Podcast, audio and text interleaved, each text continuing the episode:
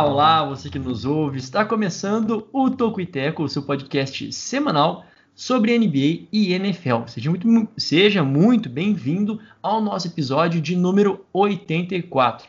Eu sou o Jonas Faria e junto comigo está ele, Juan Grings. E aí, Juan, tudo bem?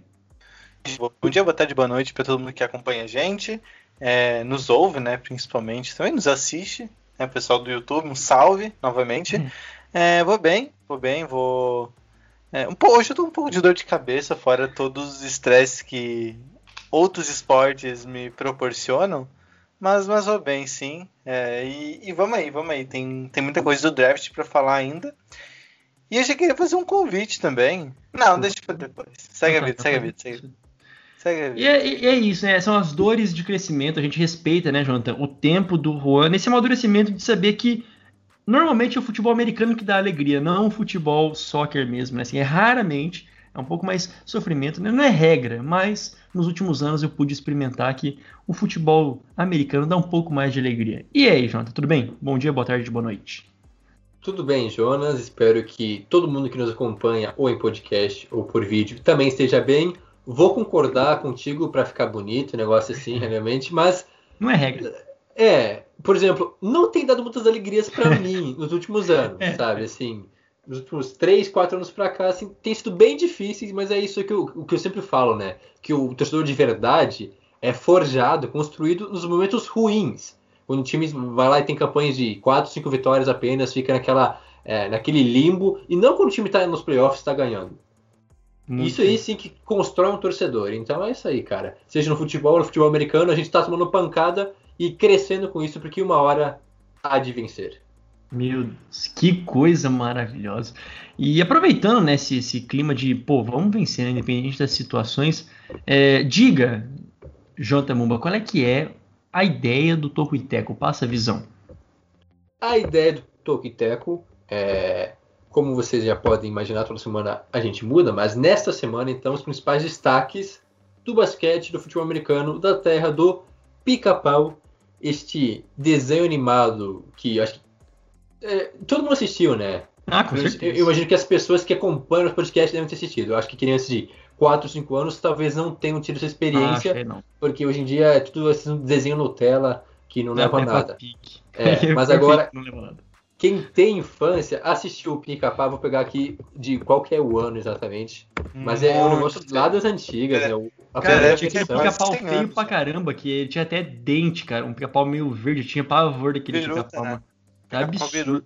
Né, exato. Ele tinha umas pernas meio peludas, ou muito pena na perna. Mano, era bizarro, cara. Eu, eu, normalmente eu mudava de canal porque eu. Certo, de que eu tinha um medinho. Eu não gostava, eu não gostava também. Eu gostava, eu gosto do último ali. Que eu acho que é da década de 50, 60, mais recente. Mas, ó, o pica-pau a gente tá falando de quase 100 anos já, né? A gente tá em 2021. É, é, não, se eu não me engano, é da década 40. De... Aqui, aqui ah, tá dizendo que okay. é no, no, ah, na é, década de 40. Ali na, na, na, época da, da Guerra Mundial. Mas mesmo assim, já é uma longa história, né? são 80 anos de pica-pau, várias versões, e realmente concordo. Aquela versão original, né, um dos primeiros, o famoso pica-pau biruta, é até um pouco assustador às vezes, porque ele era é, não seguia os bons costumes, a lei muitas vezes, ensinando coisas erradas, mas depois foi corrigido, ele se tornou um, um pica-pau bonzinho. É, era o meu desenho, era meu desenho favorito, sim. É, na verdade ainda é, porque eu não passei a assistir outros mais, mas era o que eu mais gostava de assistir fácil, assim. É realmente, não, que não tinha muito erro, né? Acho que era bem isso. Assistia ali, pá, sempre tinha coisa legal. Né? Desenho, desenho mesmo. Agora eu não consigo me recordar de nenhum outro que tenha sido tão impactante. Talvez os Looney Tunes, mas acho que não, não chega tanto que nem o Pica-Pau. Muito bom, que momento. Acho que os Looney Tunes também não foram aqui, né? No, no, depois dá pra gente confirmar. Tá aí já o registro. Vou colocar na, na lista já. Perfeito. É, e os é... Looney Tunes aparecem no Space Jam também, né? É, eu tô me Space um Jam foi. É, várias referências ainda futuras. Mas... Mandem referências, vocês que nos assistem, vocês que nos ouvem, pode deixar nos comentários, mandar no direct. Sempre é muito importante pra gente, para dando uma inovada aqui nas referências. E o Juan já tinha é, dito inicialmente que a gente vai continuar falando do draft, né? Estamos encerrando aí a nossa, as nossas prévias, ainda falta a, a, classe dos quarterbacks, não sei se me falta mais alguma, acho que só os quarterbacks, né? É, que vai faltar. Mas enfim. Defensive tackles, né? Isso. Os. Então, é, já que falta é. eles, não vamos falar de quem falta. Fala de qual a gente vai falar hoje, Rodrigues. Vamos para hoje. Muito, muito bem, a gente vai falar né, hoje é, dos cinco melhores prospectos entre os wide receivers, né? Os cinco melhores a partir de critérios que a gente estipulou, não é exatamente uma regra, nem nem pretende ser. A gente vai falar também de, dos três principais Tyrants, né? Que tem um nome muito forte e outros mais secundários. E também dos running backs. A gente vai falar dos cinco principais dessa classe.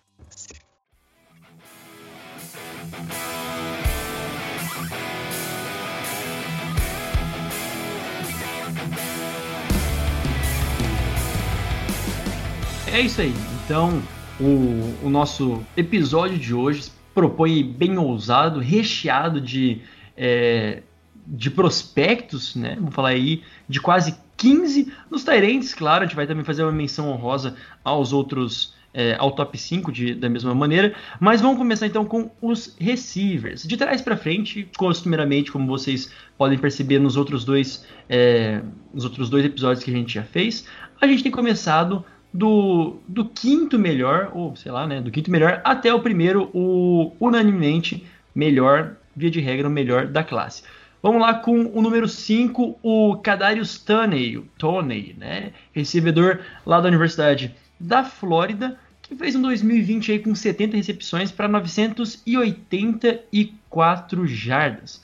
Né, ele tem, teve 10 touchdowns e ele tá ali, é um, é um, é um nome bem forte, teve na sua carreira em 2019 perdeu alguns jogos por conta de lesão, mas mesmo assim era um recebedor bem seguro lá na Universidade da Flórida. E o que mais a gente pode dizer a respeito dele?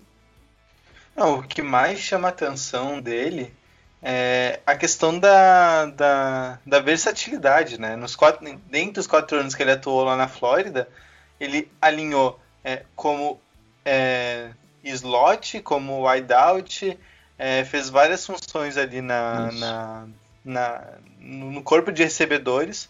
Também a gente dá para destacar a explosão dele, né? Um cara muito explosivo, é, muito rápido também. Ele consegue ser bastante ágil quando tem espaço. Claro, é, tem algumas questões, é, principalmente físicas, questão de tamanho, é, também de massa muscular, mas em geral um prospecto interessante, uma, uma curiosidade, é, curiosidade curiosa, é a questão dele ser um apaixonado declarado por rap. Inclusive, o nome artístico dele é Young Joker. É isso, né? Young Joker. É, o que também é, aí sem querer não fazer nenhum é, nenhuma relação, mas o que mostra também a personalidade forte dele, né? De ser ligado a esses assuntos mais de, de periferia, de comunidade, também leva ele a, a também ter uma personalidade forte a ponto de ter uma vida até polêmica, né? Ele tem algumas questões de extracampo, por exemplo, é, relação de, de briga no campus, também até questões de polícia. Então ele tem esses, é, essas questões fora do campo, mas também um cara que, que é, tem essa personalidade forte por ser identificado justamente com essa com a comunidade do rap, digamos assim. É, bem notado isso, né? É, o extra-campo dele, às vezes, chegou até a incomodar, a entrar dentro das quatro linhas e prejudicá-lo, mas falando sobre as capacidades, as qualidades deles, dele, é, a principal é realmente a explosividade. Ele é um cara que tem velocidade, tem certa força também, é, muita explosão e talvez seja o melhor wide receiver da classe, ganhando jardas após a recepção. Quando ele consegue fazer a recepção e o marcador não está aí no mano a mano, no, no cangote dele, ele consegue ganhar muitas jardas porque é isso aí, o cara explosivo que não é derrubado facilmente quando ele consegue é, se distanciar em campo aberto.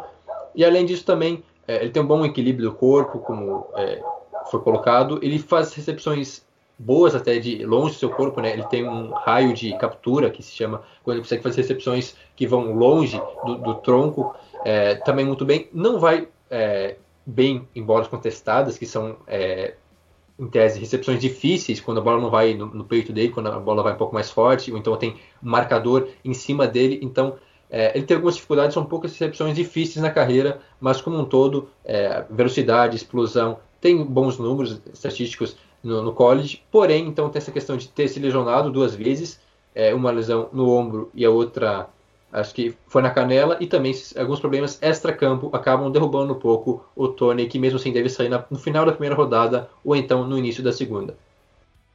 É isso, então o, o Jonathan já falou muito bem esse finalzinho ali, a, a, expectativa de onde que ele sai, porque, de uma forma ou de outra, essa, essa classe de recebedores, eles são talentosos e também eles têm várias, é, várias peculiaridades que eles podem encaixar em diversos times. A gente comentava até anteriormente que tem até bastante time nesse ano que está precisando de, é, de recebedor e nunca faz falta, né? Ter um recebedor seguro ali, um segundo recebedor bem seguro, ou até um terceiro.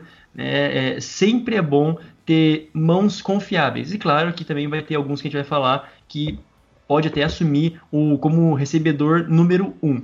Mas por partes, o segundo aqui do nosso, o segundo da, da nossa lista, o quarto, né, de como está fazendo de trás para frente, o Rashad Bateman, é, fala Bateman, né, mas deu uma, uma confirmada, acho que pronuncia Bateman, da Universidade de Minnesota. Ele teve, né, um dos um dos melhores anos do seu, do seu college foi lá em 2019.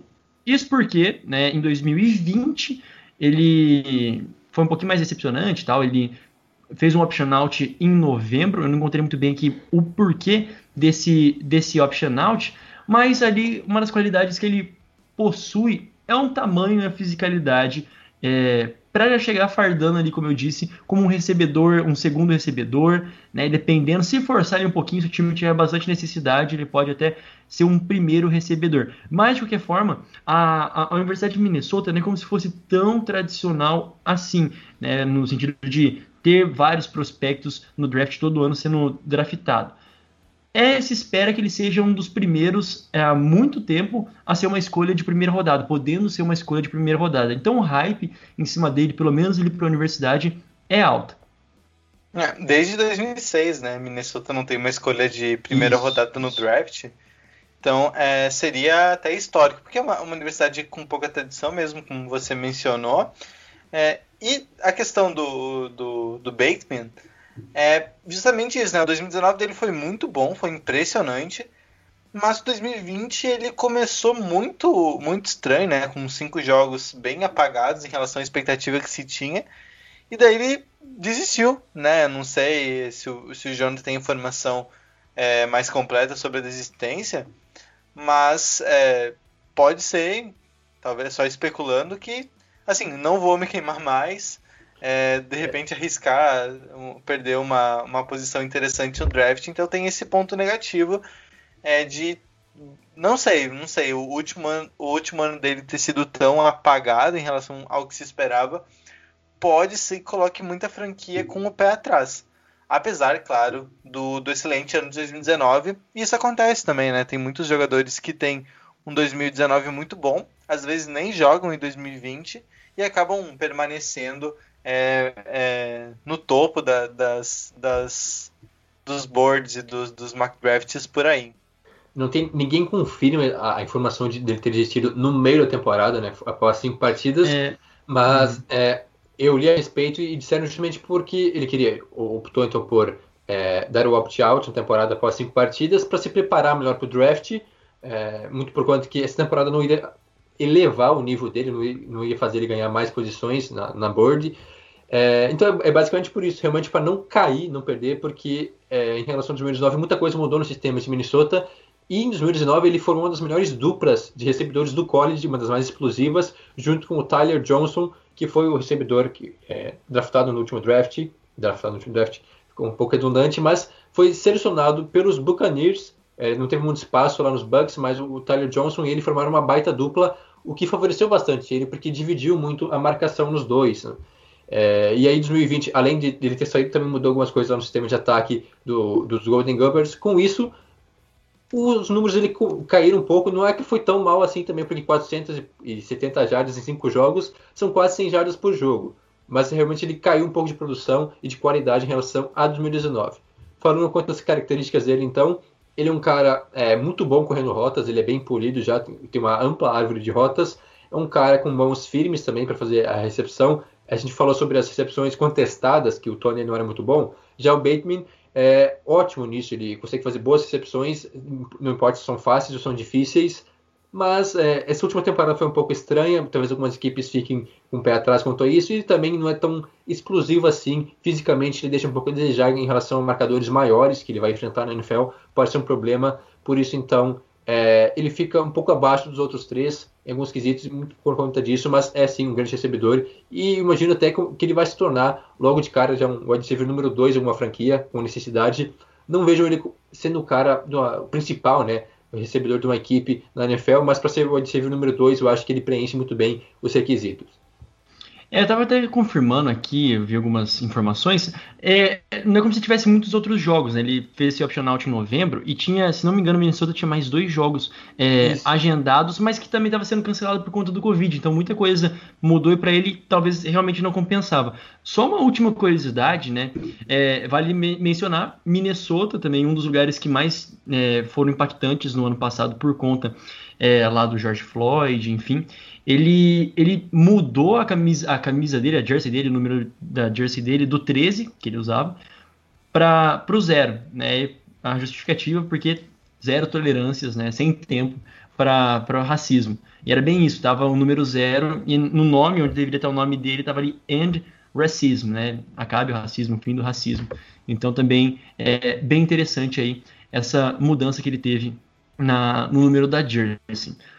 Só para finalizar, então, ele tem a, a, a expectativa para que ele. Eita, pega. A expectativa para que ele saia, então, no final da primeira rodada. Agora, passando para o próximo recebedor aqui, o Devonta Smith da, de, de Alabama. Aí sim, é um cara que teve muito destaque na, na última temporada, principalmente por causa do Heisman, né? Ele teve ali um, um playoffs também absurdos, é, foi o vencedor, né? Alabama foi campeão da, do college na temporada passada, do campeonato nacional, e, consequentemente, ele fez uma partida de gala e foi é, laureado por toda a temporada com aí o troféu Heisman. Por quê, né? O que a gente pode falar então de 2020? 117 recepções, 1.856 jardas, né? Quase 2 mil jardas, é, é, bastante coisa. Aí é, é número de gente grande, né? Realmente é número de recebedores de, de porte da NFL. Mas sabe, de vez em quando tem uns que já batem até. É... Não sei se na temporada passada teve alguém que bateu. Só me lembro do, do Derrick Henry, que é running back, né? Passando de 2 mil jardas. Mas enfim, não vem aqui ao caso. É, então ele fez bastante jardas, 23 touchdowns em 13 jogos. Mais uma das características dele é que ele chega como um recebedor pronto, né? De alguma forma ou de outra, ele já é bem pronto e não à toa recebeu esse prêmio. O que mais dizer a respeito dele? É muito inteligente, né? Acho que também chama muita atenção a questão de do QI, chamado QI futebolístico, né? Que é a inteligência, a leitura do jogo, que é muito importante também, né? Saber ler as defesas. É, e daí ele consegue, é, por ter também poucos drops, né? Ele, ele tem boas mãos, é, consegue produzir muito após a recepção, que é um, um ponto interessante para ele também. E que tudo isso, né? Toda essa inteligência que ele tem, toda essa capacidade técnica mesmo, acaba compensando algumas deficiências físicas que ele tem, por exemplo. É, eu vou deixar até para o Jonathan explicar melhor, mas uma das coisas que se coloca é da possibilidade é, de todo esse elevado, essa elevada produção é, tenha sido é, um resultado do sistema de Alabama que é hum, a grande universidade do college hoje, né? Muito forte. E realmente pode ser um risco é, de um jogador que produz muito, mas que talvez produza muito por isso, é por estar num time tão bom e tão bem treinado. Porque as questões físicas dele são, são bem sérias. Tem um dado muito interessante é, de que. Deixa eu pegar aqui que eu perdi. Aqui, ó. É, em 2000, no século 21, né, neste século, apenas dois recebedores com mais de 1,80 e menos de 80 quilos foram selecionados. O Snoop Minis na escolha de terceira rodada de 2011 e o Paul Richardson Jr. na segunda rodada de 2014 e nenhum deles foi tão bem assim. Então, os números são bons, muito bons, mas é, essas questões físicas, esse dado é muito contundente nesse sentido, talvez seja um sinal bem negativo e é por isso que ele não está tão alto, porque um cara com, com essas estatísticas e com essa produção é coisa para estar tá ali nas primeiras escolhas da, da primeira rodada e não é o caso, estão contando ele para metade da, da primeira rodada. O Devonta Smith é realmente um caso à parte que é, vai gerar muito, como posso dizer, muita incógnita na cabeça das pessoas, por não entender justamente, já, já causou isso, né? Muita gente se pergunta, tá, mas ele teve uma baita temporada dessas, foi eleito MVP, o melhor jogador do college, por que ele não é nem sequer o melhor recebedor da classe? Uhum. É, claro, é, essa dúvida é normal realmente não, a princípio não faz muito sentido, mas tentando explicar já, uh, além do que o Rua comentou, só uma pequena correção que eu acabei errando no roteiro. Na verdade, o Snoop Minis ele foi selecionado em 2001 e não em 2011, foi lá no início da década passada, ele, se não me engano, foi selecionado para os Chiefs, também jogou pelos Bucks, depois ele foi para a Liga Canadense, né, a CFL, mas não teve êxito em nenhuma delas, não teve muito grandes números, por isso essa dúvida, a quanto à parte física dele, por ele ser um cara é, relativamente alto, ele tem quase 2 metros de altura e é bem magro, então é, falta de, de, de, massa muscular, de força, pode ser algo que vai incomodar na NFL, ainda mais tem gente que, até que se preocupa com possíveis lesões, por ele não ser um cara muito forte assim, ele vai tomar muita porrada de, de cornerback, de defensor, e pode acabar se lesionando com uma facilidade maior do que outros jogadores. Mas agora, trazendo os números dele em si, são coisas assim, espetaculares. É, ele talvez seja o melhor corredor de rotas da classe, um cara com muita facilidade, é, mais da metade. Esse número é assustador. Ele teve então 1.856 jardas na última temporada, sendo que 51% dessas jardas foram depois da recepção. Então é um cara muito difícil separado, ele consegue ganhar muitas jardas, fez vários big plays é, nesse período no college. É, foi decisivo em jogos importantes, como por exemplo na final contra o Ohio State, quando ele acabou com a partida marcando três touchdowns e tendo mais de 200 jardas. Grande parte disso só no primeiro tempo. E não à toa que ele foi eleito então o MVP, né? O, no caso ele recebeu o Heisman Trophy, porque ele foi muito dominante na posição. Ele teve números incríveis, mas é, não é só estatística, né? A gente sempre fala que os prospectos para a NFL não é só estatística, não é só números bonitos. Tem que, ter, tem que ver como é que é a técnica e as qualidades físicas e atléticas do jogador. E aí o Devonta Smith fica um pouco abaixo dos outros dois recebedores que a gente vai falar mais para frente. É, principalmente essa questão de ele ser um pouco magro, faltar um pouco de, de massa muscular para ele. Mas eu também não vejo que isso vai derrubar tanto assim. É, claro que as franquias ficam com o pé atrás, porque realmente poucos casos, quase nenhum caso de êxito de jogadores com o estilo, com o protótipo físico dele na NFL, mas mesmo assim, só por isso deixar ele decair na board até a 15 escolha. É, eu ainda acho que ele vai sair pela metade, da metade para cima da primeira rodada, mas mesmo assim, a questão física acaba derrubando ele um pouco, apesar de ele ser um cara completo no, no, no geral, né? É só isso aí mesmo que acaba deixando ele um pouco aquém, e de fato ele é, foi um pouco impulsionado esses números pelo sistema de Alabama, de, dos mesmos criadores de QB de sistema, agora o wide receiver de sistema, mas não é qualquer um cara que se vai colocar lá e ele vai render esse, esse tanto de, de jardas que ele teve. Então, realmente, o Devonta Smith é um cara intrigante e eu acho que pode ter muito sucesso na NFL, apesar da condição física dele. Isso é muito importante, né? Porque o Jonathan falou onde ele pode sair. Espera-se, né, que ele saia né, uma escolha de primeira rodada mesmo. E tem gente que ousa até, acha até é, bastante. Não é que seja tão ousado assim, mas colocando ali na, na nona escolha, escolha geral, assim, com sinceridade, sem querer, é, é, enfim, sem querer ser vacilão nem nada, mas que ele, possa, ele pode ser um, um, um receiver que caia na, na board, né, que possa ter esse susto para nós ver ele caindo algumas posições é, aí no próximo draft. Enfim, mas passando aqui para o próximo, né, o, o gancho é, é, bem propício, né? Continuando falando é, nesse esquema aí de Alabama, Vamos com o Jalen Widow, né? O Ed, Ed, Ed Widow, é, de Alabama também.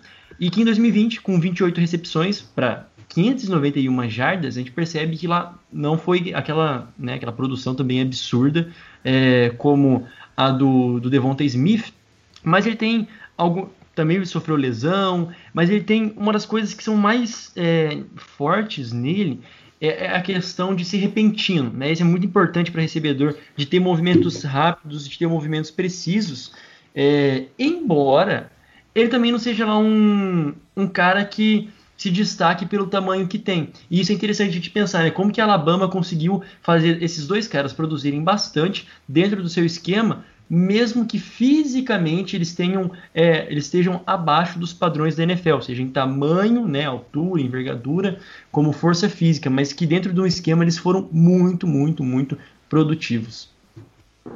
É, e ele também joga muito bem nos times especiais, né, nos special teams, o que às vezes é uma saída para jogadores recém-draftados, né, eles são muito utilizados nessas funções, dependendo do time onde eles estão, obviamente mas é, são bastante utilizados. É, ele foi o, o, Player of the Year de Special Teams da, da conferência SEC, da SEC Conference, em 2019.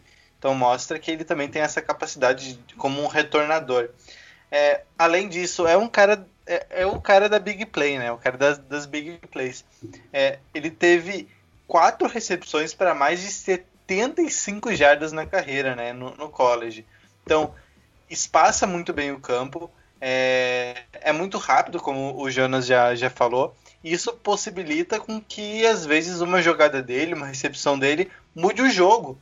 Né? Que time, time, tire o time do buraco e coloque já numa, numa end zone, ou enfim, é, já coloque em posição muito fácil de pontuar. É, é, é basicamente isso. Antes de falar sobre o, o é, eu acho a estatística mais interessante, né, o número mais perdão, assustador para se trazer é que a Alabama simplesmente teve quatro recebedores de primeira escolha, já gravando que os dois vão sair, né? Tanto o Weirdo quanto o Smith na primeira rodada, quatro recebedores de primeira rodada em dois anos. Porque no último draft, caso não, não se lembre, teve o Jerry Judy e também o Henry Hugg saindo na primeira rodada, inclusive foram os dois primeiros recebedores a saírem é, no, no último draft. E agora então tem mais esses dois como o Alabama consegue produzir prospectos de alto nível, né, de alta qualidade, e o Jalen Widow é mais um desses caras. É, claro que os números dele talvez são, são um pouco mais a menos por conta de dividir muito espaço com esses jogadores, que a gente já citou. É, teve a lesão dele, ele começou a, temporada até melhor do que o próprio Devonta Smith, mas ele teve a lesão no tornozelo que acabou é, comprometendo ele. Ele teve só os seis primeiros jogos e aí voltou para a final do college bem balhado. E com isso, o Devonta Smith aproveitou para fazer estatística e se tornar é, o MVP da temporada. Mas falando sobre ele, é, o cara talvez o mais rápido da classe, ele é muito veloz, tem uma aceleração imediata após a linha de scrimmage e quando ele embalou é difícil parar. É, além disso também ele consegue fazer cortes, né, no caso mudar de direção durante a rota muito facilmente, deixando o adversário perdido na marcação, ele consegue dar várias fintas, trazendo assim para o futebol no adversário com facilidade. Ele aumenta a intensidade também durante a corrida, às vezes acelerando do, do, nada, assim, realmente.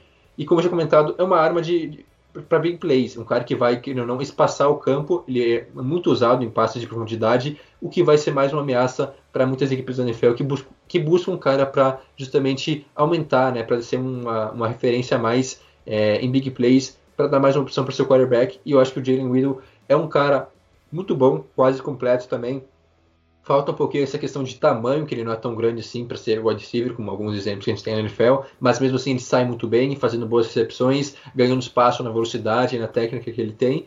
E o problema talvez seja também a lesão que ele sofreu, né, uma lesão no tornozelo relativamente grave no ano passado, que pode deixar um pouco é, algumas sequelas ainda para a NFL. Veremos como ele vai é, lidar com isso, mas por enquanto nada, tão, nada de tão grave. Esperamos que não seja nada e ele possa é, se dar bem na NFL. É isso, né? Só para complementar, né? É, por via de curiosidade, né? Alabama também produziu o Julio Jones, o Calvin Ridley, é, o Amari Cooper. Então, os caras realmente sabem colocar recebedores bons na, na NFL. Agora é interessante que eu, eu falei dos bons, mas eu queria tentar dar uma traqueada naqueles que também não foram tão bons assim, mas essa informação eu não tenho. Foi mal, fica para a próxima. E, e para fechar aqui a nossa, a nossa classe de recebedores, aquele que teoricamente é unanimidade, que é o Jamar Chase, né, da LSU, que foi também um cara extremamente importante, aí sim, né, sem, sem medo de ser feliz, é, que eu cometi uma gafe no, no, episódio, no episódio passado, né, mas ele foi muito importante sim na, naquele título do, da LSU, com o Joe Burrow e é até uma das coisas que, que tem o mais o maior burburinho, né? Que talvez é, exista essa vontade e até uma um compromisso do, dos Bengals em escolherem o Jamar Chase para voltar a fazer dupla com o Joe Burrow. Mas talvez isso não venha ao caso. Eu acho que o Bengals tem umas necessidades um pouco mais urgentes que recebedores. Mas vamos falar então aqui do, do Jamar Chase. Ele em 2019, que foi tipo assim a temporada mesmo da vida dele, não tem uma carreira tão grande assim no college, ele cumpriu os três anos necessários né, para poder ser candidato, se candidatar ao draft, três anos ali é, saídos do, do high school. Em 2018, ok, né? Teve apenas sete jogos é, como starter de 13. Em 2019 ele fez todos os 14 jogos. E aí sim ele foi por unanimidade o All-American, né? o time ali do, dos melhores também do, do ano e batendo vários recordes dentro da, da SEC. Então, dois, e aí em 2020 ele optou por ficar fora é, da temporada em, em Augusto é bom, né? Em agosto, é, no dia 30 de agosto de 2020. Mas tá lá, Jamar Chase, LSU, chega com todo o hype. O que esperar deste menino? É, realmente, é da, ainda daqueles jogadores que, que ajudou Joe Burrow, Joe Burrow a ser o, a escolha número um do último draft, e, enfim, é, junto com o Justin Jefferson, né, que hoje joga é, no, em Minnesota e vai muito bem, por sinal, né, um dos destaques entre os novatos da última temporada.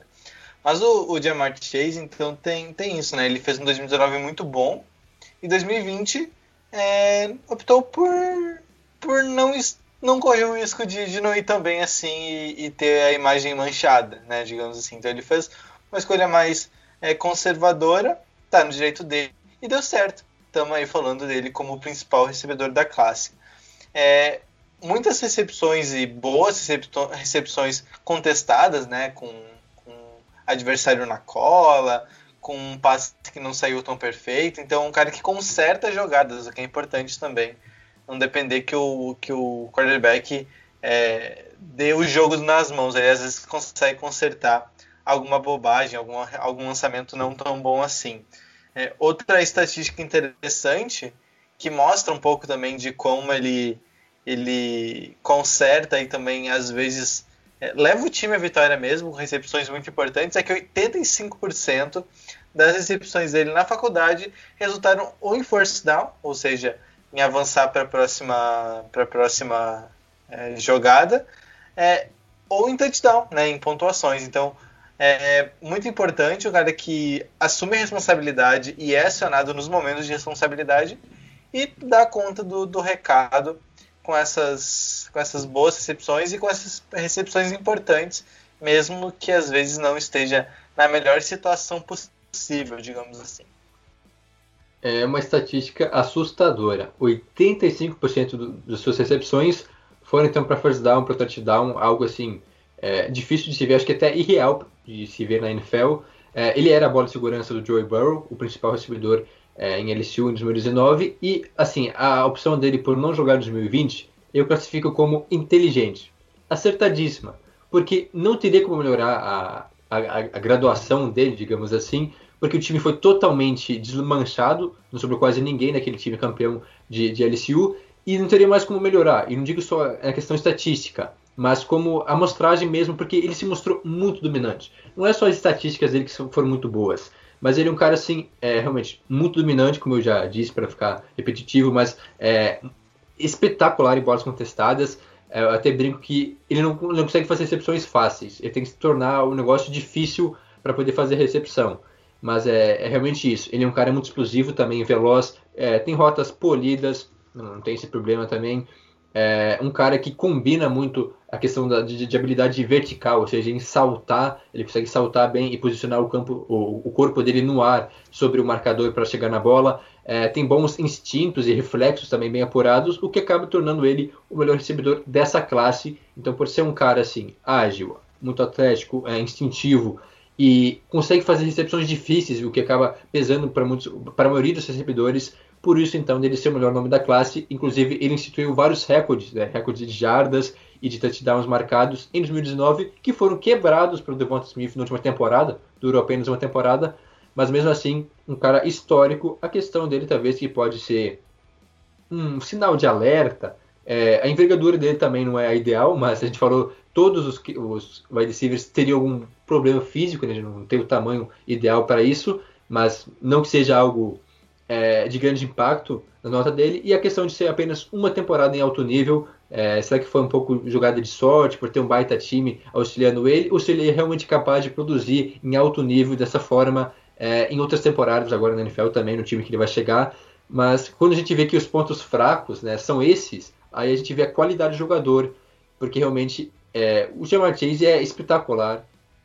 É isso, né? Só para você talvez tentar eu lembro na semana passada eu tinha pensado em talvez descrever melhor, principalmente para quem está ouvindo, né? A gente e que não faz ideia de como seja. O, o Jamar Chase ele tem 1,83, é 94 quilos, é bastante atlético. O cara é de março de 2000, também é muito novo, então também tem esse teto para. Mais é, novo que a gente, mano. É, é, exato, ele tem, ele tem esse teto para é, melhorar muito. E a gente percebe que, tipo, é, recebedor, quando ele é colocado num esquema que favorece ele pra caramba, poxa, ele não, é, o, o, tamanho às vezes até o, é o de menos. Quer exemplo disso? Aqui a gente não vai, eu acho que a gente não vai ter rapidinhas aqui nesse episódio, porque tem muita coisa para se dizer. Mas, por exemplo, o, o Julian Edelman, né, que acabou de se aposentar. Cara, ele tinha 1,78. Tipo, é muito baixo, realmente muito baixo. E olha o impacto que ele teve é, com a velocidade dele, com a precisão dele, é, com a inteligência no meio da, do, do trânsito, né, quando o campo está embolado, para receber todas as bolas do, do Tom Brady. Então, assim,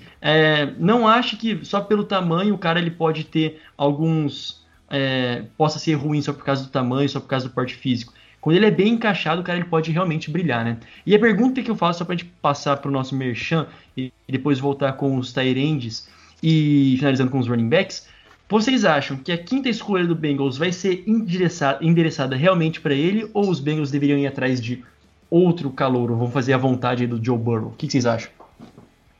Acho que os Bengals escolhem o Jamar Chase na 5. Não faria isso se fosse eu o GM, mas acho que vai acontecer. Claro que é, é compreensível, né? Porque a química entre o Burrow e ele eram muito boas lá em LCU, então faz sentido trazer o cara que era a principal, a principal arma, como disse, a bola de segurança do Burrow, é, porque já tem aquela química, sabe que não é 100% garantido, mas 90% de chance que vai dar certo. Mas eu acho que seria mais inteligente por parte de Cincinnati buscar um L, porque a proteção do Burrow é bem precária, pode deixar a desejar né, na próxima temporada, assim como foi em 2020. Então eu buscaria algum L, possivelmente a melhor opção que seria é, o, o, o que é o melhor jogador de linha ofensiva da classe, mas eu acho que os Bengals vão sim de Jamar Chase. Muito bem, concorda, discorda, Juan? Eu concordo, eu concordo. Acho que a proteção do, do Burrow é mais importante nesse momento, mas é, seria legal. E às vezes acontece, né? não é tão comum assim na NFL, do quarterback pedir alguma coisa. Ah, então, tem meu amigo Sim, ali, pá, o cara que eu conheço. Uhum. Isso às vezes acontece. Por exemplo, a gente vai falar depois do, dos running backs, mas do ano passado, o Mahomes pediu pro, os Chiefs draftarem o, o Hiller, né? E eles acabaram draftando e deu certo. Então às vezes acontece e o time é cata. Show de bola, bem pontuado aí pelo Juan. Bom, agora rapidão para o nosso momento merchan. Respira aí todo mundo. Se preparem, cara, os ouvintes e vocês espectadores, porque aí vai. Primeiro de tudo, vai lá no nosso site, né, o tocoiteco.com tá recheado de textos. Essa semana saiu uma penca de textos e vai sair mais uma penca de texto até o draft. Tem ali o Jonathan trazendo as principais, os principais nomes da classe dos cornerbacks. O Juan sempre pontual a cada 15 dias, né, fazendo o ranking da NBA. Se você se interessa também por basquete, confere lá. Se você não se interessa por NBA, a tua chance é essa de se interessar. Vai lá, tá tudo bem explicadinho. E é, fiz também lá um texto falando da, das primeiras impressões sobre a divisão é, da IFC Norte, né, algumas necessidades no draft também, a divisão do, dos Browns, dos Steelers, enfim. Confere lá que tá muito show. É, temos nosso Participe do Podcast, uma aba lá no site que você pode mandar uma mensagem pra gente e a gente lê aqui. Dito isso, você também pode mandar mensagem e nos seguir no Twitter e no Instagram, arroba Tocoiteco, em ambos, e no Facebook, facebook.com barra Tocoiteco. A nossa newsletter tá assim mais viva do que nunca, completou um aninho também, tocoiteco.substack.com. Ela é gratuita e tá voando baixo. Se inscreve lá. E você pode ouvir o nosso podcast no Spotify, no Apple Podcasts, no Stitcher, no Google Podcasts, na Amazon Music, onde você quiser. E se você está pelo YouTube, se inscreve aí, dá o seu like, ative as notificações, porque é isso. Toda semana estamos aqui de novo para vocês. Agora, respirando, vamos para os Tyrants. Aqui os Tyrants, tá, gente? É que tem um cara que se destaca muito, então a gente vai ser um pouquinho mais rápido. Vamos falar dos três principais, mas também para não passar batido, queria dar um destaque para o Hunter Long, né, do Boston College, que teoricamente é o quinto melhor é, aí da, da classe, e também para o Tommy Tremble, é, mais conhecido como né, o Thomas Tommy Tremble completo, é, de Notre Dame, e eles estão ali, né? Estão ali no páreo e tal, mas quando a gente chega no terceiro, e vamos começar aí com o terceiro, o Brevin Jordan, da, da Universidade de de Miami, ele foi um, um Tyrande bastante regular. O que, que eu digo assim, bastante regular, né? No, tanto em 2018, como em 2019, como em 2020, ele, nos jogos que ele estava apto a começar, ele começou, jogou, fez ali é, recepções, não tantas recepções assim, para ser bem sincero, né? Não, não é como se tivessem feito é, e conseguido tantas jardas assim em três anos na, lá, no, lá em Miami, mas mesmo assim ele teve vários reconhecimentos, como o Second Team All da ACC, o First Team All da ACC no ano seguinte, em 2018, e depois, em 2020, voltou para o Second Team All ACC, né, da conferência é, do Atlântico, né, agora me fugiu. É, eu acho que o Jonathan que manja mais. Mas enfim, o que dizer a respeito do Brevin Jordan? Ele é um, um É do, é do Atlantic Coast. Perfeito. É o, o, o Jordan, então, né, do, da Universidade de Miami, então, é um, é um, é um jogador rápido, né, ele é um talento rápido, é, que consegue acelerar muito rapidamente após a recepção, porém ele tem algumas questões com receber. É, o que a gente está elogiando do, do, do. Ah, fugiu o nome. Do Jamar. Chase. Isso, Jamar Chase, olha só. Tô, tô, tô com anemia. Anemia não, nossa senhora. Meu Deus, tá muito louco. Eu acho que é lerdeira. Amnésia. Eu, cara, eu, eu, eu, eu, queria só avisar que não é nem meia-noite, então não tem nem a desculpa do horário, tá? É 11 horas da noite agora. É então, o Grêmio. É, é só. É, não, não vamos falar sobre isso. É, é, então, ele tem essas questões que a gente falou do, do, Chase, né? De receber bolas difíceis e às vezes consertar o ataque. Não é essa a principal qualidade do Jordan. Ele tem várias dificuldades, inclusive, é, com, com bolas é, divididas ou uma recepção um pouco mais é, complicada, que está às vezes mais para o defensor ou um pouco mais longe do corpo dele. Então ele não é exatamente um cara que, que vai ajudar o ataque nesse sentido. Mas, é, por outro lado, tem essa questão é, da, da, velocidade. Às vezes ele consegue produzir bastante após a recepção, então o problema dele é receber, mas no momento que ele recebe, normalmente ele consegue produ produzir é, interessantemente. É, ele liderou todos os Tyrands né, do college em jardas após a recepção, com 365 jardas, mostrando sua qualidade. É, além disso, ele é um cara que produziu em vários tipos de alinhamento né, com o Tyrande, é um, ou seja, um cara bem móvel, bem flexível no esquema ofensivo, é, seja lendo pelo slot, até mais por fora né, no, no, sistema de ataque. É um cara que é veloz, principalmente isso, né, um cara com velocidade, que vai muito bem depois que faz recepção. E uma estatística também muito interessante é que ele foi alvo 13 vezes em momentos decisivos, né, aqueles momentos é, que vale alguma coisa realmente na partida, e ele conseguiu fazer 10 recepções, sendo que 9 dessas então ou foram para first down ou para touchdown. Em outras palavras, ele cresce em momentos decisivos.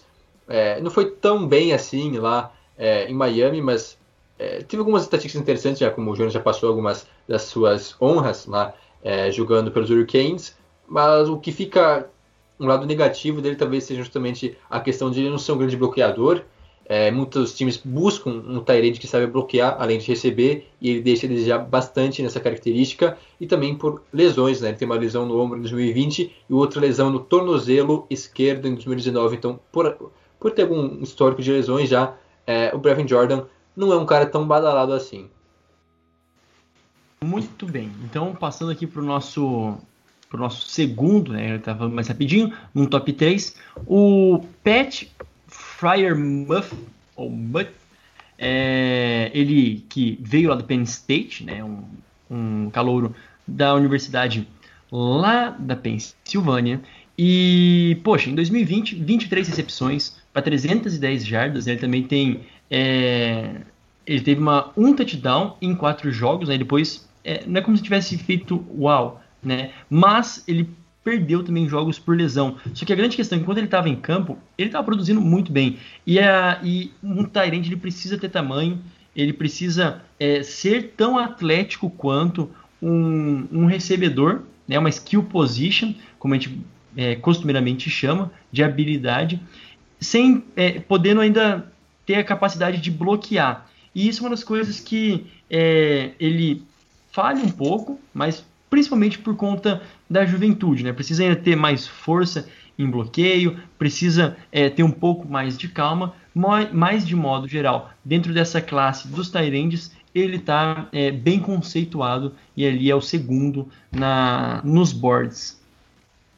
E ele tem um aspecto interessante também que foge um pouco dessa questão técnica, que é a mentalidade, né? Um cara que é no segundo ano já foi é, o, eleito capitão da equipe, é, muito uma boa ética de trabalho, né, que é, é muito importante, é, e centrado. É um, apesar da juventude, às vezes acontece muito dos jogadores jovens serem um pouco mais desconcentrados, um pouco mais é, dispersos e, e, cometem alguns erros infantis, tanto dentro como fora de, de, de campo.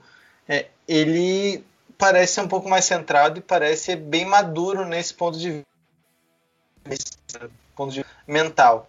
É, consegue também é, proteger bem a bola, né? Tem, tem poucos, poucos drops, o que significa também que tem boas mãos, então recebe bem, não tem muito problema em, em nas recepções. A questão dele é justamente é, o que o Jonas falou da questão física, né? Mais físico de, de não ser exatamente, não conseguir, pelo menos de imediato, contribuir é, no, no, no bloqueio, né, na, na proteção, é, onde precisa de mais força física mesmo. A classe de Tyrands, assim como foi em 2020, não tem lá tanto talento assim. Esse ano a gente tem um jogador que se destaca, mas a classe em si não é profunda, não tem tanta variedade, tanto talento. É, mas eu diria até que o framework talvez seja melhor que qual, qualquer outro Tyrant que saiu em 2020, né? Se não me engano, o primeiro selecionado foi o Cole Matt pelo Chicago Bears. Eu acho que o framework talvez seja até melhor do que ele é, na, na, classe passada. Mas só para fechar então, quanto a ele, é um cara com um tamanho ok, não é tão prejudicial assim. Ele vende rotas muito bem, né, para os adversários. Tem um bom raio de captura, consegue fazer recepções que vão longe do corpo dele. É, poucos passes, como já foi dito, tem apenas 3 drops em 99 alvos é, nas últimas duas temporadas.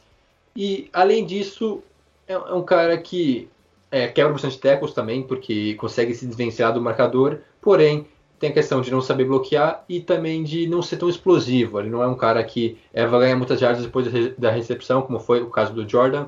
Então é meio que o contrário dele nesse, nessa, nesse caso.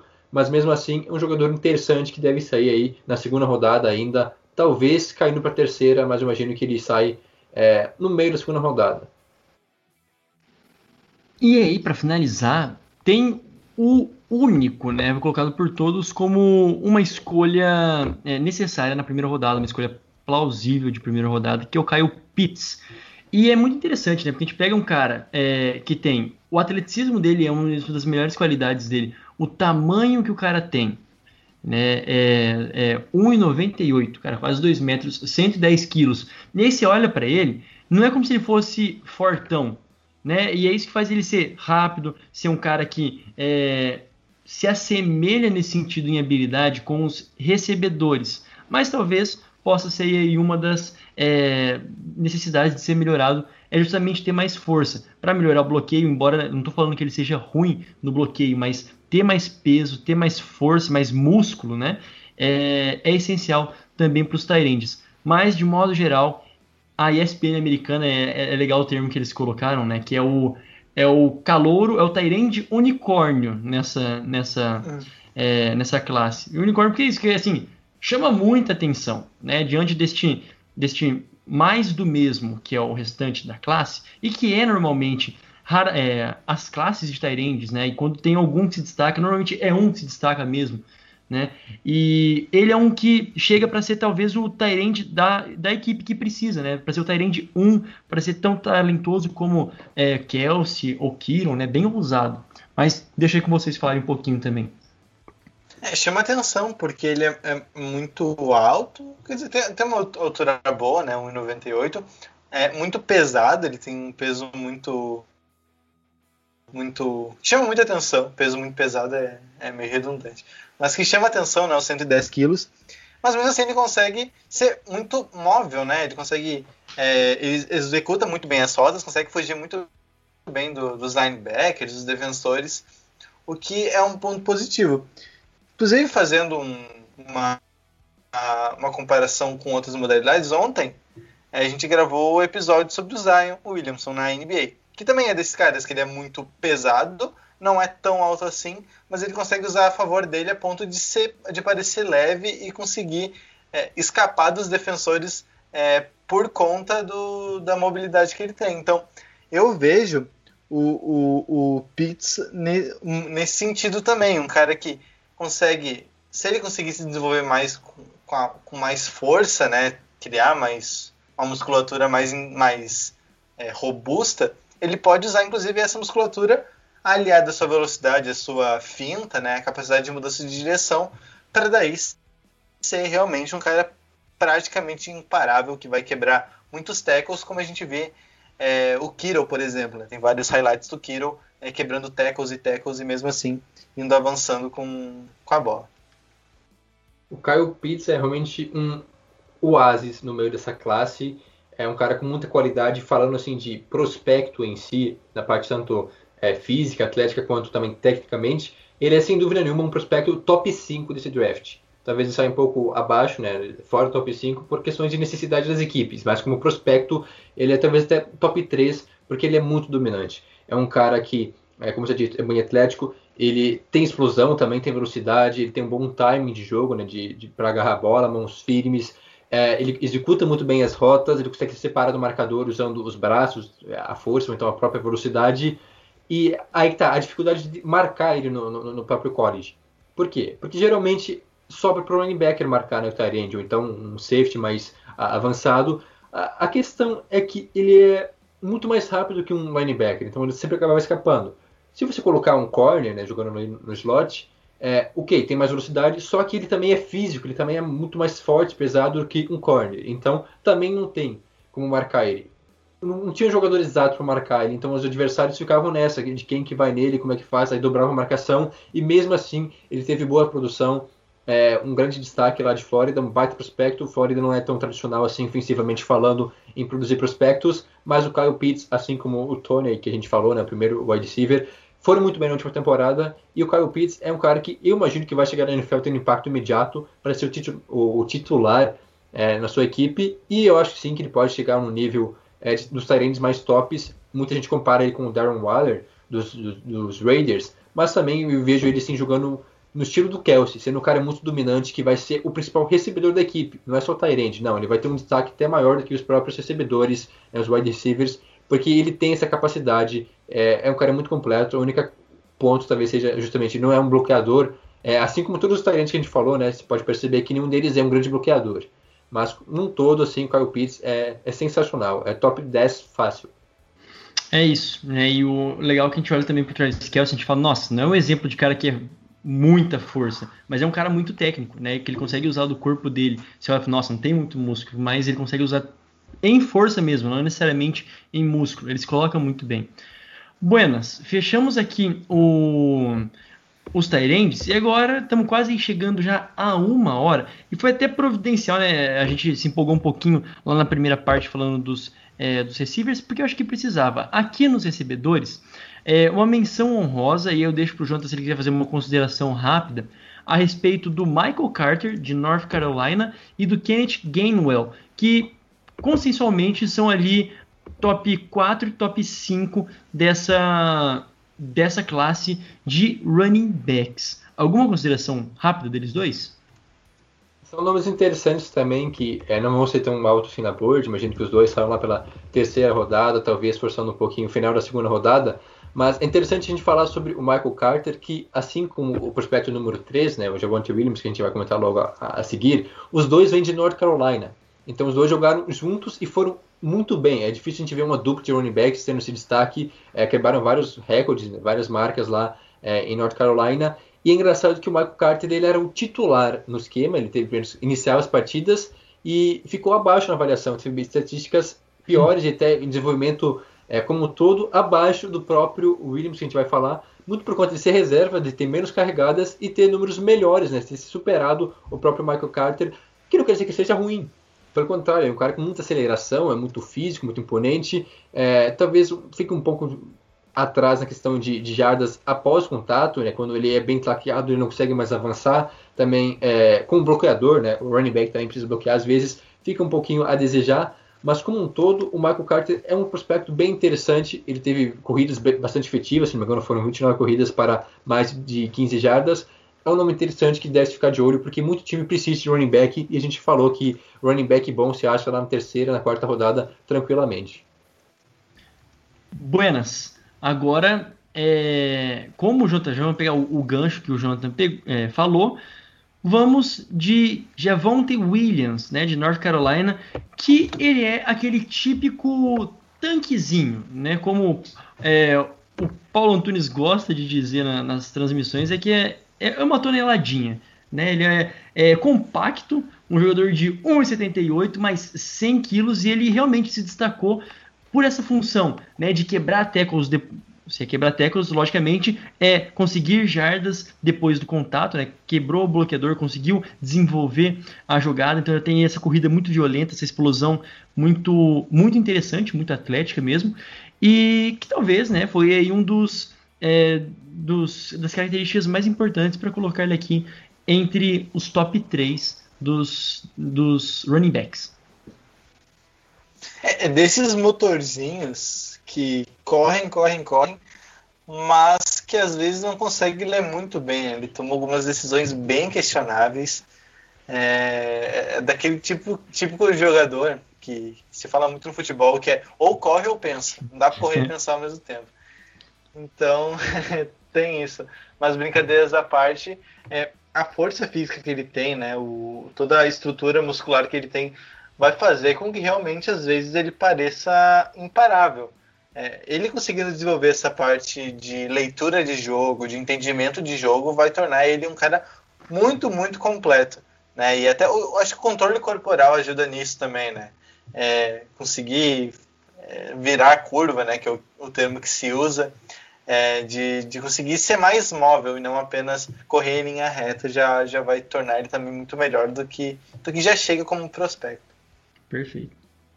O Javante Williams foi impressionante, né? Ele teve uma média de 7.3 jardas por corrida. É, a gente é, sabe que na NFL pelo menos 4 jardas por corrida já é um bom número, então 7 jardas é absurdo.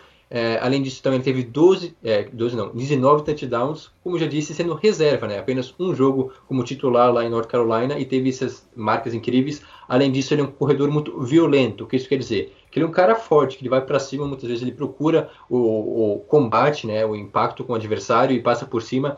Já como comentado, ele liderou a, a, a FBS em tecos quebrados, foram 47, e também em corridas para first down, 72 corridas para primeira descida, números incríveis.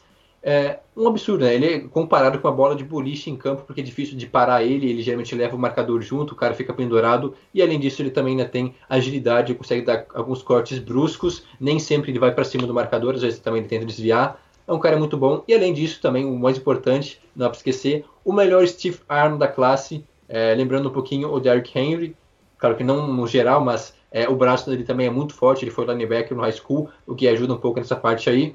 A questão, além então da, da, da tomada de decisões um pouco questionável às vezes, é, ele tem algumas dificuldades também em questão de fazer a curva, né, de dar o contorno, às vezes ele não consegue, é, ele meio que vê o espaço e vai para cima, em vez de tentar buscar um pouquinho, escapar dos bloqueios, e ele teve apenas então, dois jogos como titular em toda a carreira dele, não sei como é que ele vai lidar com a responsabilidade de ser o running back principal é, de uma equipe, por isso imagino que ele vai ser selecionado para fazer parte ali de um comboio né, de running backs, ser a segunda opção já para um cara mais veterano, mas imagino que ele vai ter sim boas chances na NFL. É isso, é, ele talvez me lembre, né? Até como talvez tenha sido usado o A.J. Dillon do, do Green Bay Packers, nesse sentido de que era também um cara muito bom, né? Também muito falado no ano passado, mas também que foi importante em momentos específicos e não foi de maneira alguma é, um, o running back principal da equipe, né? Mas ele está sendo desenvolvido, está sendo maturado, isso é bem importante. É, aqui, o segundo que, que empolga pra caramba, né? Agora aqui no top 2, o Travis Etienne de Clemson. É, assim, o que, que dizer, né? O cara foi é, por três anos também consecutivos é, titular na equipe de Clemson, foi um, um cara de confiança, é, várias honrarias também né, no final da, das temporadas, várias eleições para os times principais é, de conferência, muito atlético, muito explosivo, tem algumas deficiências, sim, na, na hora de proteger o quarterback, em jogadas em que os running backs a gente sabe que eles precisam é, fingir corrida e proteger o quarterback. Tem, né? Essas são umas coisas que talvez mais preocupem, mas é, é que chama muita atenção. Né? Ele é muito produtivo e é, é muito atlético, então tem tudo para se desenvolver com tranquilidade, eu diria, na NFL. Sim, é, até foi uma surpresa ele não ter se candidatado para o último draft, né? imaginava até que ele já estaria na classe do ano passado. É, também seria um dos principais é, corredores caso o fizesse na última temporada. Mas ele voltar para Clemson ajudou ele muito a se desenvolver um pouco mais. Né? Ele melhorou, por exemplo, a capacidade de recepção, né? ele se tornou um jogador mais completo. É, e hoje em dia a gente vê que é muito importante, né? Esses recebedores que também, esses corredores que também conseguem é, receber passes, Sim. E não apenas esses passes protocolares de, de para ganhar poucas jardas, mas para é screen pra, pass que eles com... que é do lado ali assim, né, do lado. Isso, né? Os passes um pouco mais profundos, os passes um pouco mais disruptivos, digamos assim, como o termo que o Jonas gosta de usar. É, a gente a gente percebe como como isso tem ganhado valor na, nas últimas temporadas da NFL, então ele chega mais pronto. É, não ele até correu um risco de não fazer uma temporada tão boa e cair, mas não foi o caso. Né? Ele também fez 2020 muito consistente, muito bom, e agora ele chega melhor ainda do que ele chegaria na última, na última, no último draft.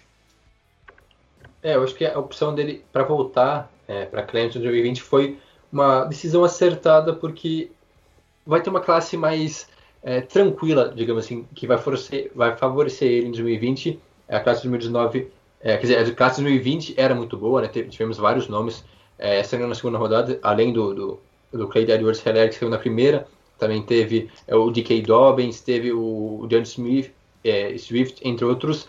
Mas agora não é o melhor é, running back da classe, mas por muito pouco eu acho que tem gente que coloca ele como melhor, tá aí na briga com o Najee Harris, é, bem próximo.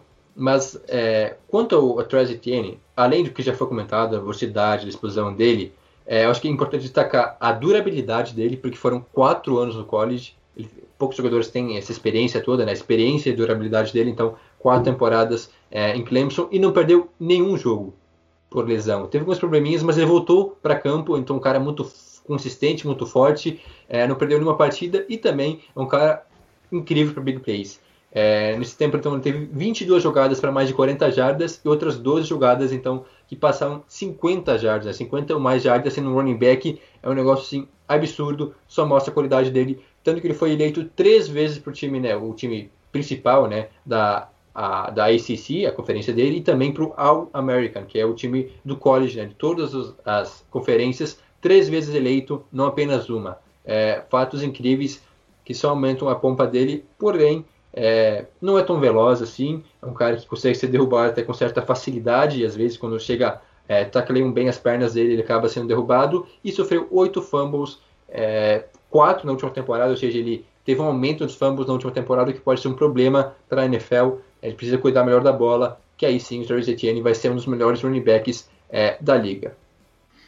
E para fechar, é realmente pau a pau, né? Assim, acho que, ao meu ver, tanto o Etienne como o Najee Harris, que o, o Jonathan já até falou, mais um de Alabama, né? Que coisa maravilhosa que é, que é Alabama.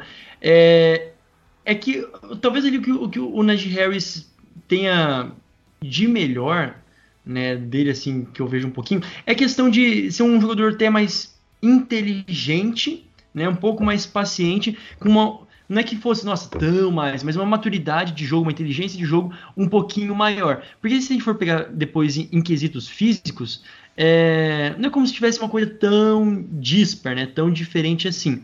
A grande questão também é que o Najee Harris ele tem mais experiência, não digo só em college, né, assim, porque eles ambos é, começaram a jogar lá em 2017. Mas Harris... Menos, na verdade. É, tem em, em experiência, o Etienne Exato. teve muito mais, porque foram três temporadas como titular, e mais a primeira que ele teve bastante espaço, enquanto que o Harris ele foi reserva nas duas primeiras temporadas, porque tinha um tal de, é, de Josh Jacobs lá em Alabama, o que acabou tirando um pouco de espaço dele até 2019, e aí só é, nas últimas duas temporadas que ele conseguiu se tornar o titular. Exato, e a experiência dele, que eu digo assim, é na idade. Tipo, ele é mais velho, né? Tem 23 anos, enquanto o Etienne tem 20, 22. Não que mude muita coisa, mas aí a gente sempre sabe que running back é uma, é uma, é uma posição muito que leva muita pancada e que precisa mostrar a durabilidade. Né? E o Etienne é um exemplo claríssimo de durabilidade, pelo menos no college. E o Harris ele chega com essa questão intrigante. Né? Ele sofreu é, um, alguma lesão no, acho que no tornozelo, né, é, na temporada de 2020, mas de modo geral, quando ele jogou, ele se destacou nas mais de mil jardas em 2019 e 2020. Se destacou, se destacou muito, muito mesmo. Sim, ele que, até quebrou o recorde do Derrick Henry, né? De, de jardas corridas. É, correu o recorde do, do. Não, pera, o, o Harris correu para 3.843, é isso, né? Isso, isso, no total, isso, assim. Uhum. Isso, no total, claro. Uma temporada seria insano. Mas é, bateu o recorde de Derrick Henry que a gente elogia tanto. Não estou dizendo que ele vai ser melhor que o Henry, nada disso. Mas acho que dá uma dimensão é, com todas os, todos os, os E levando os em conta que ele não jogou todos os, todos os anos, né? Todos os jogos em todos os anos, né? Isso, teve problema com lesão. É, e o que eu falava do, do, do Javonte Williams é, antes de, de uma leitura de jogo tão boa, o Harris é diferente, né? Ele é muito inteligente para correr também. Ele analisa muito bem é, os espaços, ele consegue entender onde ele pode atacar, ele consegue entender onde não dá para ir. Então, ajuda nesse sentido na leitura de jogo. De novo, elogiando o QI e também é o que eu já tinha falado do, do Etienne, nesse ponto eles são até parecidos. É, também ele, é, ele recebe bolas, né? E o, o, o, Harris também tem a capacidade de receber bolas. O que é interessante e aumenta o, o leque de possibilidades que ele tem e até torna o prospecto até mais interessante né, para as equipes estiverem interessadas. Vou, vou confessar um negócio aqui. Enquanto que eu fazia é, roteiro, eu apurava as coisas aqui, né, fazia o scout dos jogadores.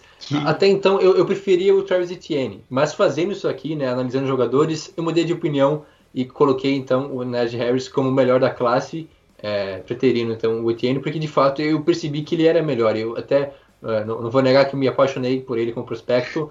Meu time não precisa tanto assim de running back, mas poderia escolher o que não ia reclamar numa segunda rodada, porque o cara é realmente muito bom.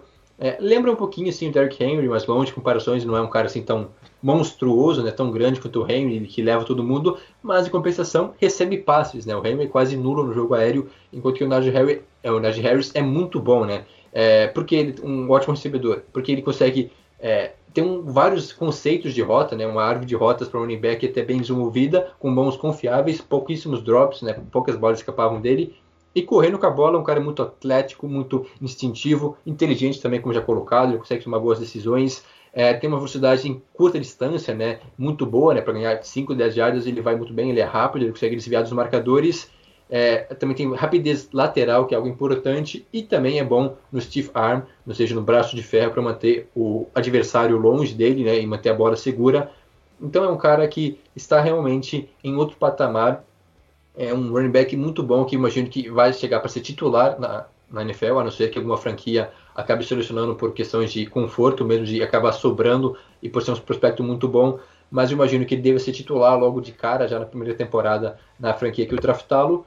E as estatísticas falam por si, foram ótimos números. É, ele também teve o, o recorde né, de 30 touchdowns em uma única temporada, em 2020, quebrando o recorde da, da Southern Conference. 30 touchdowns em uma temporada é um negócio assim, bizonho. O único ponto que eu coloco, né, ponto negativo, é que ele não é um cara que, com tantas jogadas explosivas, como a gente falou do Travis Etienne. Ele teve apenas é, duas jogadas com mais de 40 jardas em mais de 600 carregadas, né, corridas é, lá por, é, por Alabama, apenas duas passaram de 40 jardas. Isso é meu ponto é, negativo, né, meu contra, mas no geral, Najee Harris é incrível. Só para fazer então uma comparação, o Najee Harris ele tem 1,88, 104 quilos. A gente tinha falado do Derrick Henry também, por curiosidade, era, é, né, era vindo no prospecto é, de Alabama. É, 1,98, né, contra o 188 do Harris, 1, no, perdão, 1,91, foi mal, e 108 quilos. Aí o Jonathan, ele tinha mencionado o Josh Jacobs, né, que era o cara que fardava antes, é, antes do, do Harris. O Josh Jacobs, ele também é bem mais compacto, né, é 1,78 e 100 quilos. É uma diferença aí bastante né, grande na, na envergadura. E o Najee Harris, ele tem essa importância, mas, claro, se quiser ser comparado com o Derrick Henry, quiser ter ser importante como o Derrick Henry nas características dele, tem que sim melhorar essas explosões, essas jogadas fantásticas é, após a recepção. Isso né, pode acontecer por conta de, de um esquema de jogo mesmo que o favoreça. Buenas, a gente chegou, se não me engano, a quase uma hora e dez já. Quem tiver no Spotify, quase uma hora e dez. Aqui no gravação já deu uma hora e quinze. Fechamos, né? Acho que se a gente não falou alguma coisa, depois confira o texto, que vai sair texto lá no nosso site. Já passei até aqui a.